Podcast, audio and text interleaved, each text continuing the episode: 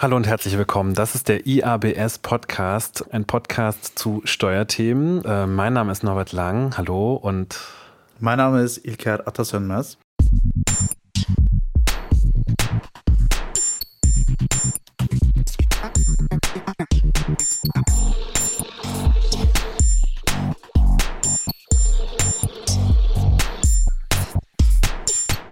Wir haben heute folgende Themen im Programm. Das Ehegattensplitting und den Soli. Das sind die Dinge, über die wir reden wollen, aber ja, mal gucken, wo wir hinkommen. Äh, Ilka, wir ja. haben gerade Februar. Was bedeutet der Februar für jemanden, der Steuern macht? Oh, Februar ist äh, einerseits Anfang des Jahres noch, ähm, aber ähm, ansonsten relativ unaufregend. Ähm, es gibt aufregendere Monate steuertechnisch als den Februar. Wahrscheinlich erst Ende vom Jahr, habe ich recht. Ähm, einmal Mitte des Jahres, ja. so Juli, ja. weil da ist ja immer die Abgabefrist, so 31. Juli. Okay. Also der Jahressteuererklärungen. Genau, Ende des Jahres. Sollte ich eigentlich wissen? Sagt viel. Aha. Es gibt noch Leute, die glauben sogar, das sei Mai, aber das stimmt mhm. schon seit längerem nicht mehr. Genau, auch nochmal gute Info nebenbei. Ja, genau, das, das ist doch super. Und Februar, Februar. Ja, was machst du im Februar? Genau, was machen wir im Februar? Wir machen einerseits wie zu jedem Zehnten des Monats die Umsatzsteuervoranmeldungen. Haha, habe ich gleich eine Frage dazu. am 10. Ich habe nämlich meine, meine Umsatzsteuervoranmeldung nämlich jetzt am 9. abends gemacht, weil ich gedacht habe, oh, ich will auf keinen Fall auf den 10. kommen, aber es war mhm. völlig falsch, oder? Ich, ich habe noch einen Tag Zeit, oder? Du hast noch den zehnten Zeit genau. gehabt, ja. genau. Also ja. insofern äh, völlig umsonst der Stress. Total der Streber. Voll der Streber, total, genau. ja. ja. ja. Aber genau, also äh, um das nochmal ganz exakt zu sagen, also bis 23.59 Uhr am 10. hat man Zeit, äh, bei Elster auf Absenden zu klicken. Man kann natürlich danach das auch noch, aber dann ist man halt eben nicht mehr in der Frist. Und vielleicht noch ein kleiner Hinweis, wenn dieser Zehnte auf einen Samstag, Sonntag oder auf einen Feiertag fällt, dann hat man sogar noch Zeit bis zum nächsten Werktag. Ah, mal wieder was gelernt. Sehr gut. ähm, Soli, Soli, Soli. Das war unser großes Thema. S-O-L-I. Ich würde mal sagen, wir starten da gleich damit. Und zwar okay. gehen wir mal zurück und ähm, schauen nochmal so ein bisschen in die Anfangszeit, in die 90er Jahre, warum dieser Soli denn eigentlich so eingeführt wurde. Vielleicht fangen wir mal da an und dann geht es dann später nochmal ein bisschen darum, warum du auch dieses Thema heute besprechen wolltest. Also der Soli ist tatsächlich eine einmalige Erfindung. Ich kenne weltweit kein anderes Beispiel, das gibt es nur in Deutschland, wie so manches vielleicht, aber ähm, der wurde eingeführt tatsächlich nach der Wiedervereinigung, so ein paar Jahre nach der Wiedervereinigung, und zwar 1994 durch die damalige Regierung Kohl. Und ähm, die politische Idee dahinter war eben den Aufbau Ost ähm, zu finanzieren Zahlen mussten den aber alle äh, Steuerpflichtigen, also sowohl die im Westen als auch im Osten. Um den Aufbau Ost zu finanzieren. Und der Aufbau Ost äh, wurde finanziert, es hat sich was getan. Wir haben naja, haben wir blühende Landschaften erlebt? Darüber könnte man natürlich auch noch mal lange diskutieren, äh, über die Frage, aber auf jeden Fall hat sich was könnte getan. Könnte man einen eigenen Podcast wieder drüber könnte machen. Könnte man mehrere Podcasts genau darüber machen, auch ganz klar. Aber ähm, irgendwann kam man zu dem Punkt, dass man gesagt hat, diese Finanzierung muss irgendwann auslaufen oder es irgendwie was, muss sich was verändern. Also es gibt zwei Seiten der Geschichte. Zum einen gibt es den Soli, also ich spreche jetzt mal von der Gesetzestechnik her, den man eingeführt hat, der äh, steuerrechtlich einfach nur eine Ergänzungsabgabe ist und wir können das auch noch mal bis nochmal vertiefter einsteigen, wie, wie das eigentlich genau ist. Und die Einnahmen aus dem Soli, die fließen in den allgemeinen Steuertopf des Bundes, aber allein des Bundes. Das ist hier ein wichtiges Detail. Und die andere Seite der Medaille ist, dass man politisch sich verabredet hat, schon eben mit Einführung des Solis, dass es zwischen den Bundesländern aus dem Solitopf heraus eine Art also es gibt ja den Länderfinanzausgleich und es gab eben noch was Zweites, eben, dass diese Soli-Einnahmen bei den Ostländern, also den neuen Bundesländern, verteilt werden. Mhm. Also das eigentlich theoretisch erstmal vom Gesetzestext her hätten eigentlich alle eine Art von Anspruch darauf, aber es gab einfach eine Absprache, dass nur die Ostländer, die neuen Bundesländer das in Anspruch nehmen. Genau, also es gab den Solidarpakt, so äh, wurde das betitelt. Den Anspruch darauf hat, also die Einnahmen hat eben nur der Bund bekommen, nicht die Länder. Das ist deswegen wichtig zu sagen, weil bei allen anderen oder bei vielen Steuerarten, also Einkommensteuer, Körperschaftssteuer und so weiter, wird das immer zwischen den Ländern und dem Bund verteilt. Da gibt es so einen ganz speziellen Verteilungsschlüssel und so weiter. Und beim Soli ist es halt eben nicht so, das kriegt der Bund alleine aber eben politisch, das ist das, was ich mit der anderen Seite der Medaille meinte, wurde zwischen den Ländern verabredet, gerade zwischen den neuen Bundesländern, dass es da einen Solidarpakt gibt und dass die, ich weiß jetzt nicht wie, äh, wahrscheinlich nach Einwohnerzahl oder so dann entsprechend zusätzliche Mittel für den Aufbau ihrer Innenstädte und Straßen und Infrastrukturen, was da alles gibt, extra bekommen. Genau. Okay, und jetzt einen Schritt weiter. Also es wurde viel aufgebaut, es mhm. wurden neue Straßen gebaut, es wurde viel renoviert, saniert und so weiter und so fort. Man kann es ja tatsächlich auch sehen. Mhm. Wir wollen natürlich nicht verschweigen, dass es weiterhin Probleme gibt, alles klar. Ja. Aber trotzdem, wir sind an einem anderen Punkt angelangt und irgendwann kam diese politische Diskussion auf, ob man diesen Soli immer noch so handhaben soll, wie man ihn handhab, gehandhabt hatte. Dann gab es eben diese Debatten und neue Beschlüsse mit SPD und große Koalition damals, richtig? Genau. Ja, also ähm, die Debatte ist ja deswegen entstanden, weil der Solidarpakt, also das, was ich eben immer meine mit dem zweiten Teil oder mit der zweiten Seite der Medaille, dass dieser Solidarpakt ausgelaufen ist nach 30 Jahren. Der, der war auf 30 Jahre verabredet hm. und nun äh, fiel dieser politische Grund oder diese politische Verabredung, wofür werden denn jetzt diese Einnahmen aus dem Soli nun verwendet, der fiel jetzt weg. Und damit äh, kommt natürlich sofort die Diskussion auf, naja, wozu brauchen wir dann den Soli überhaupt noch? Und dann kam dieser Formelkompromiss, den dann eben Scholz als Finanzminister damals in der GroKo ausgehandelt hat. Hm. Also, um es mal so zu sagen, die KritikerInnen dieser Geschichte haben also zum einen eben diesen sachlichen Grund nicht mehr gesehen, dass sie gesagt haben, okay, also es gibt ja diesen Solidarpakt nicht mehr, diese Gelder fließen ja nicht mehr ganz explizit in die neuen Bundesländer.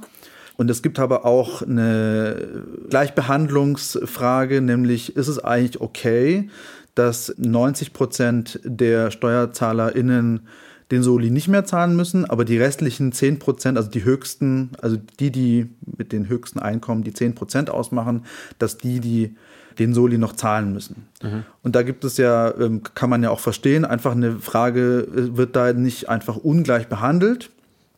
Und das landete jetzt letztlich eben vom Bundesfinanzhof der da wie entschieden hat. Ich gebe dir jetzt mal gerade nur Stichwörter, aber ich finde es gerade ganz spannend dazu zu hören. Der Bundesfinanzhof in München als oberstes deutsches äh, Finanzgericht, das wir haben, hat entschieden, dass der Soli noch, muss man unterstreichen an dieser Stelle, verfassungsgemäß ist. Also der Bundesfinanzhof hat eben nicht wie sonst diesen Fall vom Bundesverfassungsgericht nach Karlsruhe vorgelegt, weil dort kann nur die Verfassungs Mäßigkeit überhaupt entschieden werden, sondern die waren schon selber der Überzeugung, nee, das äh, ist bestimmt sozusagen, ich sage jetzt mal so verfassungsgemäß, deswegen schicken wir den Fall erst gar nicht nach Karlsruhe. Hm. Und das ist sozusagen eine implizite Entscheidung dann, naja, dieser Soli ist verfassungsgemäß. Mhm. Und genau, rechtstechnisch wurde in der Sache natürlich dann irgendwie entschieden, ja, dass der weiterhin Bestand hat und Genau. Auch in dieser Form, dass nur die oberen, sage ich mal, 10 Prozent den zahlen. Genau, das ist halt eben auch ein wichtiger Punkt, auch ja. in, genau auch in dieser Form. Und da ist ja auch die Rechtsprechungspraxis der Gerichte, auch des Bundesfinanzhofes, so, dass gesagt wird, naja, ähm, der Gesetzgeber hat da eigentlich schon eine, einen relativ großen Gestaltungsspielraum, wen er jetzt sozusagen an den Schultern packen will und wen nicht.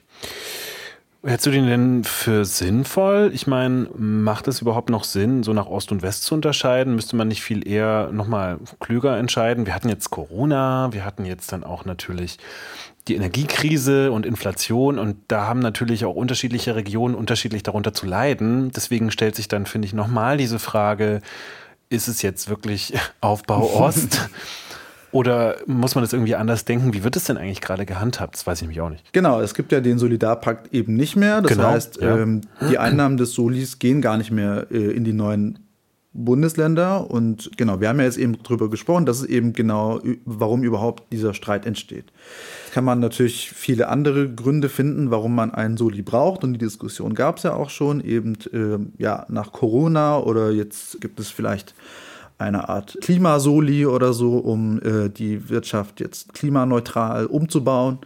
Also ich sag mal so, wer sucht, der findet. Und ja, die politischen Gründe, die finden sich da schnell. Das ist also, also der Staat braucht gerne und oft und immer Geld. Da müssen wir uns keine Sorgen machen.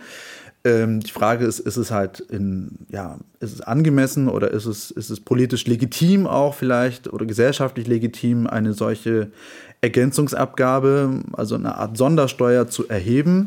Wenn man da meine Meinung fragt, ähm, ist es eigentlich nicht mehr ganz legitim. Ah ja, weil das war jetzt nämlich meine nächste Frage. Warum, erstens, warum wolltest du dieses Thema? Und zweitens, was ist dein Gedanke dazu? Also so, wie, was ist die Grundfrage, die da dahinter steht? Also ähm, ich will mich da gar nicht parteipolitisch irgendwo zuordnen lassen, aber ich finde eben, dass wenn man diesen Soli damals aus dem Hut gezaubert hat, um ja, diese besonderen Kosten der Wiedervereinigung mit dieser besonderen Geschichte Deutschlands zu finanzieren und nun diese Gründe nicht mehr so ganz vorliegen, dann finde ich, gehört der auch tatsächlich gänzlich abgeschafft, auch bei den reichsten 10 Prozent. Ich finde da, also wenn man ähm, sagt, ja, die Reichen sollen mehr Steuern zahlen, das finde ich grundsätzlich erstmal richtig, dass die starken Schultern mehr leisten als die schwachen. Na, dann kann man den Einkommenssteuertarif ändern. Also, das ist so ein bisschen, mit dem Soli kommt man so ein bisschen hintenrum an und sagt, naja, und jetzt gibt es für euch aber nochmal extra was. Das ist ja, wenn man so will, nicht ehrlich.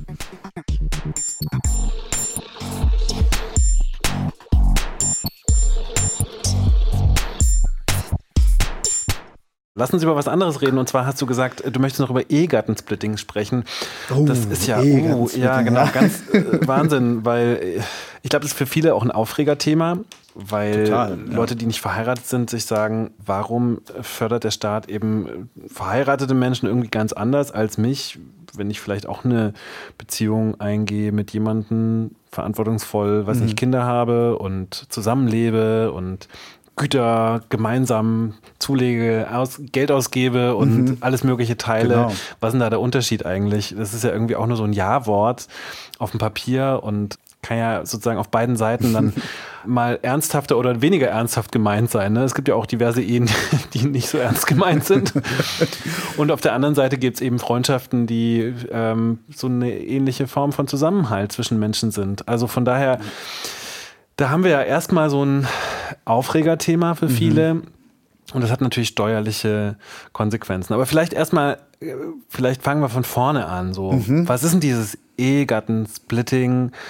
So, was ja, also fangen wir mal aus steuerlicher Sicht an. Was ist denn das überhaupt? Also steuerlich heißt Ehegattensplitting gar nicht Ehegattensplitting, sondern Zusammenveranlagung. Mhm. Ähm, das, das, ist unglaublich schönes Steuerpoesie. Genau. genau. Also bei der Einkommensteuer wird man, das ist der äh, Terminus technicus, veranlagt, äh, so heißt das dann. Und als äh, Single oder als nicht verheirateter oder wer auch immer wird man eben einzeln veranlagt und bei Ehegatten wird man zusammen veranlagt. Das sind so die technischen Wörter dazu.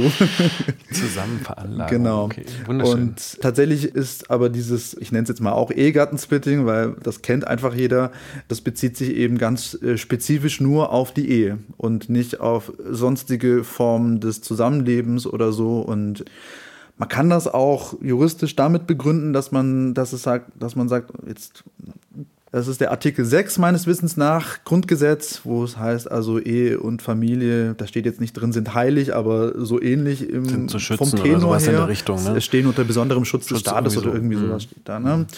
So, jetzt hätten wir mal da kurz nachblättern und das nochmal korrekt zitieren können, aber ich glaube, es ist allen klar, was äh, sozusagen gemeint ist. Und ja, genau. Wir genau. sind ja hier ein Podcast, das genau. kann man auch einfach mal so machen. Das kann man kann mal später nochmal nachgucken auch, genau. auch als Link irgendwie. Genau, also Ehe äh, und Familie stehen unter dem besonderen Schutz des Staates. So viel ist klar und dann dieses Ehegattensplitting gibt es ja seit den 50ern äh, meines Wissens nach, also des, des letzten Jahrhunderts und mhm. äh, damals eingeführt von einer konservativen Regierung der CDU unter Adenauer.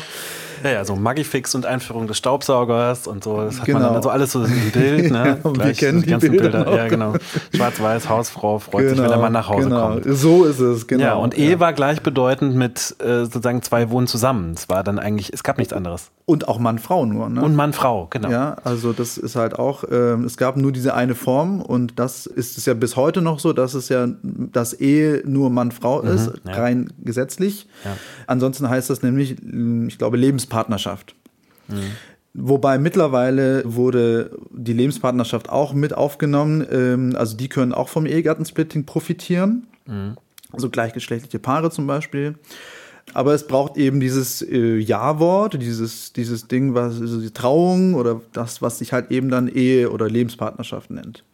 Also Lebenspartner sozusagen, die sind dann auch wie, wie läuft das? Also eine eingetragene Lebenspartnerschaft. Genau, ne? die also, müssen eingetragen sein, die müssen es genau. auch beim Standesamt wahrscheinlich machen. Das ist eigentlich im Grunde der gleiche Vorgang wie eine Heirat. Genau, also das, ja? das, es darf halt mhm. nur nicht Ehe heißen, weil Ehe ja so total äh, von der geschützt, geschützt ist, und von der, genau, von der CDU das geschützt ist. nicht gerade Parteiwerbung, sorry. Das Wir darf, sind auf jeden Fall subjektiv hier. das darf nur Mann und Frau sein, äh, ansonsten darf es nicht Ehe heißen. Also naja, das, da kann man mhm. sich ja auch aufregen. Ja, okay. Ich finde das ein bisschen alles bescheuert, wenn ich mal so offen sein darf. Okay, ähm, genau, deswegen wollen wir aber auch drüber sprechen. Und zwar ähm, schauen wir doch noch mal ein bisschen genauer hin, was das heißt. Äh, und was vielleicht auch später, können wir nochmal später drauf gucken, was, was die Folgen sind ne, für mhm. Mann und Frau. Mhm. Oder auch nicht Mann und Frau. Wie auch immer. Ja, vielleicht erstmal dazu. Also was sind die Folgen des Ehegattensplittings? Ähm, nee, erstmal würde ich äh, sagen, äh, tatsächlich erstmal nochmal ein bisschen checken, was heißt dieses Ehegattensplitting eigentlich so de facto für Leute, die ihre Steuer machen. Ja, also das heißt erstmal ganz praktisch, dass Sie Ihre Steuererklärung zusammen machen können. Also nehmen wir jetzt mal das ganz klassische Beispiel, Ehe, Mann und Frau, die machen eben eine Einkommensteuererklärung zusammen und nicht jeder macht zwei getrennte. Es gibt allerdings eine Wahlmöglichkeit, also man kann auch zwei getrennt machen, auf, quasi auf Antrag, ähm, wenn die Eheleute sagen sollten, nee, also ich will vielleicht nicht, äh, dass du weißt, was ich verdiene oder wie auch immer oder vielleicht haben die einfach so unterschiedliche, weiß ich nicht, äh, also Einkünfte oder so, dass die sagen, naja, äh, wenn wir das dann irgendwie miteinander verrechnen wollen, das ist dann irgendwie schwierig und so und dann macht doch lieber jeder seins, so ungefähr. Ne? Das gibt's auch. Aber in aller Regel, ich glaube 90 Prozent der Fälle ist es so, dass bei Eheleuten oder halt eben bei Lebenspartnerschaften, dass die das dann gemeinsam machen können. Okay, und wo siehst du da so die, also auch da nochmal die Frage, wo siehst du da so die Schwierigkeiten? Weshalb hast du das auch jetzt als Thema vorgeschlagen? Warum möchtest du dazu was sagen? Also, ja. wo siehst du da ja, den Punkt im Grunde. Ne? Naja, vielleicht, weil sich das Verständnis von Ehe ähm, im Laufe der Zeit auch verändert hat. Okay, genau, das haben wir schon gerade auch genau. gesagt. Genau. Und äh, das führt eben auch zu vielleicht zu Ungerechtigkeiten. Es führt auch dazu, dass es, also dass man, also ökonomisch betrachtet kann man auch sagen, das fördert denjenigen, der wenig verdient, noch weniger zu verdienen oder möglichst auch zu Hause zu bleiben und nicht zu arbeiten. Das ist ja auf jeden Fall ein viel gehörtes Argument genau. gegen das Ehegattensplitting. Das ist also ganz konkret ist, ist eigentlich total antifeministisch, sagen ja viele, das weil es so, Frauen ja. einfach ganz oft Frauen, die ja öfters einfach weniger verdienen als ja. Männer für die gleiche Arbeit auch ja. oft, dass es sie benachteiligt, weil sie ja durch diese Art der Besteuerung eben dazu gedrängt werden, ja eher zu Hause sogar zu bleiben und noch weniger zu arbeiten, der Mann noch mehr zu arbeiten, weil er ja durch diese Besteuerung mehr letztendlich im Geldbeutel hat. Genau, also das ist halt die Krux der Sache, dass das Ehegattensplitting zahlenmäßig, also von den Steuern, die man dann zu zahlen hat, es sich eben so auswirkt, dass je größer der Unterschied zwischen den Eheleuten ist, desto mehr lohnt sich dieses Ehegattensplitting. Und das ist natürlich dann, wenn man sagt, ja, schon krass. Also, die, wenn wir jetzt bei diesem ganz klassischen Beispiel bleiben, Mann, Frau, Mann verdient richtig viel, dann wird er noch dafür belohnt, dass er so richtig viel verdient und quasi erst gar nicht mehr zu Hause ist, sozusagen. Mhm. Sich noch weniger um die Kinder kümmert und so weiter und so fort. Beispielsweise. Wenn sie welche ähm, haben. Wenn sie welche haben. Sie, sie, genau, das ist nämlich auch so ein Punkt. Man muss für, um, die, um von diesem Ehegattensplitting profitieren zu können, gar keine Kinder haben. Es reicht einfach nur, dass man äh, verehelicht wurde. Mhm, genau, ja. ja. Und Umgekehrt ähm, lohnt sich das für jemanden, der wenig verdient, eben noch viel mehr eigentlich, noch weniger zu verdienen, beziehungsweise erst gar nicht arbeiten zu gehen. Und das ist vielleicht eben, äh, ja, wo man dann sagt, naja, da ist ja die ökonomische Motivation, also steuerlich gesehen, gar nicht mehr da, dass äh, eine möglichst ja, gleiche Bezahlung oder halbwegs gleiche Verdienste vorhanden sind. Okay, wir beide sind uns auf jeden Fall einig darüber, dass das so wie es jetzt ist nicht mehr sein sollte, weil ungerecht. Mhm wir sprechen jetzt mal gar nicht so direkt über die Politik, weil ich glaube, die ähm, Ampel hat es gerade nicht direkt vor, das abzuschaffen. Oder gibt es das doch? Gibt es da doch, Pläne? tatsächlich. Da ah, gibt es wirklich? Pläne. Wusste ich gar nicht. Da gibt es Pläne, aber äh, die sind jetzt erstmal wieder nach hinten verschoben ich will jetzt der FDP da nicht Unrecht tun und sagen, vielleicht liegt es an ihr, aber ich könnte es mir auch ein bisschen vorstellen. Ich weiß es gerade nicht. Mhm. Aber ähm, jedenfalls, ähm, an wen es sonst immer gelegen hat, ist es die CDU, weil die bestehen einfach, die pochen einfach darauf, dass mhm. dieses Ehegattensplitting weiterhin bestehen bleibt, genau in der Form. Mhm und ähm, da wäre eigentlich die Ampel jetzt ein super Fenster, ein politisches Fenster, schon, ja. mit dem man das mal kippen könnte oder irgendwie ja loswerden könnte. Die ja. Frage wäre aber, ne, in welche Richtung dreht man es? Also schafft man es einfach ab? Da kommen bestimmt auch wieder mhm. Leute her und heben die Hand und sagen, nee, das geht aber gar nicht, weil mhm. wir haben, wir, unser Lebensmodell basiert ein bisschen darauf und das würde uns total die Nachteile bringen. Also ich kann mir nicht, ich kann mir gut vorstellen, dass da sehr viel Kritik kommen würde. Ja. Von Friedrich Merz natürlich eh. ja. ähm, und äh, die andere Frage wäre aber, ob man sozusagen genau dieses Verhältnis der Versteuerung der Mehrverdiener wenig, mhm. wenig Verdienerinnen ja dann oft mhm. mehr, äh, mehr ähm, dass man genau dieses Verhältnis sozusagen abmildert oder umkehrt oder irgendwas damit macht, um da ein bisschen mehr Gerechtigkeit zu schaffen. Was siehst du als Ausweg? Na, vor allem, dass man es halt nicht nur per se an die Ehe bindet oder an die Ehe dieses, diese Tatsache koppelt, sondern dass man die vielleicht auch die Möglichkeiten ausweitet. Also dass man beispielsweise sagt, wir äh, reformieren das Ehegattensplitting hin zu einem Familiensplitting, wenn man das so, vielleicht so nennen kann. Also, dass äh, es nicht darauf ankommt, dass man verheiratet sein muss, aber dass es vielleicht durchaus darauf ankommt, ob man äh, gemeinsam Kinder großzieht und dafür in einem gemeinsamen Haushalt lebt. Und vielleicht hat man dadurch eben, kann man ja auch rechtfertigen, dass man sagt, naja, und mit Kindern haben wir vielleicht auch nochmal besondere Kosten und dass da dann eben angebracht wäre. Aber man hätte dann immer noch das Problem, dass man ja so eine Art von Ungerechtigkeit schafft. Nur dann halt nicht mehr, also zwischen Frau und Mann oft, ne? weil ja. wie gesagt, Frau oft weniger verdienend ja. für oft die gleiche Arbeit, Mann oft mehr verdient. Ähm, dann gilt dieses Problem ja nicht nur für die Leute, die verheiratet sind, sondern genau auch für die Leute, die einfach nur so zusammen sind. Dann äh, verschärft man das Problem ja eigentlich, äh, das wir ja ein bisschen kritisieren.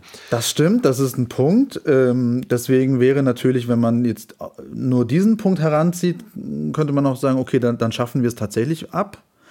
Das wäre natürlich die radikalste und einfachste Möglichkeit. Ich sehe nur nicht, dass sie politisch umsetzbar oder durchsetzbar wäre, weil da gibt es eigentlich so gut wie keine Mehrheit dazu. Insofern äh, müsste man vielleicht innerhalb dieses Ehegattensplitting-Tarifs dann nochmal vielleicht eine Veränderung durchführen, dass mhm. man sagt, okay, also dass diese Gehaltsunterschiede oder Verdienstunterschiede nicht so stark belohnt werden und dass man da vielleicht eine andere Formel dann dazu findet. Ja, ich atme ein, ich atme aus. Ja, wahrscheinlich ist es äh, so eine Mischung aus diesen ganzen Lösungen ähm, erweitern wahrscheinlich eher, ne? weil wahrscheinlich möchten mehr Leute auch unter diesen Schirm ja. des Ehegattensplittings, der ja natürlich schon Vorteile bringt. Also das ist ja, so wird es immer besprochen unter Freunden, wenn Leute so reden, ah, ihr seid verheiratet, ah, ihr habt mhm. das ist total gut, dann super. Wir sparen so viel Geld im Jahr und können uns so viel leisten. Und da wollen eigentlich alle teilhaben an diesem coolen Jackpot, den man mhm. da kriegt. Und äh, wahrscheinlich ist es die, eher die Richtung, die Sinn macht. Das ist schon die Richtung, also zumindest würde man ja mal eine Ungerechtigkeit, also weil das wird eben auch als ungerecht empfunden, dass diejenigen, die nicht verheiratet sind, aber trotzdem eine Familie sind, dass die halt eben gar nicht davon profitieren. Mhm. Ja. Und das ist im Vergleich zu denjenigen, die verheiratet sind, aber gar keine Kinder haben, und vielleicht auch gar keine Kinder haben wollen, was ja auch deren gutes Recht ist, aber die profitieren einfach ohne weiteres davon, ohne dafür irgendwie was getan zu haben, außer einmal vom Standesamt Ja gesagt zu haben. Mhm. Und diese Ungerechtigkeit, die kann man ja insofern mal abmildern, indem man ja also Stichwort Familiensplitting, äh, diesen Kreis ein bisschen erweitert. Das ist natürlich auf der anderen Seite immer auch eine Finanzierungsfrage, weil dieses Ehegattensplitting kostet ja ziemlich viel Geld. Also im Sinne von, dadurch, dass es diesen Ehegattensplitting gibt, hat der Staat weniger Steuereinnahmen. Und wenn man jetzt nochmal den Kreis der Begünstigten da äh, erweitern will, dann hat der Staat noch weniger Einnahmen. Und das mhm. ist natürlich, da muss sich ein Finanzminister auch überlegen, okay, wie kompensiere ich das denn jetzt? Mhm. Ne? Also das heißt, genau, wie wir es eigentlich gerade gesagt haben, man könnte es vielleicht insgesamt ein bisschen, also die Unterschiede zwischen, ich sage jetzt mal Frau und Mann, mhm. ganz platt, so wird es ja. nicht immer sein, aber egal, Unterschiede zwischen Frau und Mann einfach so ein bisschen abmildern sozusagen und das dann aber gleichzeitig ausweiten. Vielleicht ist das sozusagen ein gangbarer Weg. Vielleicht kann man die Formel dann genauso basteln, dass man am Ende vielleicht sogar null auf null rauskommt, also ähm, diese Unterschiede so abzumildern und gleichzeitig den Kreis der Begünstigten zu erweitern. Und vielleicht will ich mal noch mit einem Trugschluss aufräumen, weil es wird ja auch gesagt, naja, genau, also ihr seid verheiratet und deswegen spart ihr total viel. Naja, ihr spart immer nur dann total viel, wenn ihr so unterschiedliche Einkommen habt. Also umgekehrt, wenn ihr ungefähr gleiche Einkommen habt, dann spart ihr eigentlich gar nichts mehr.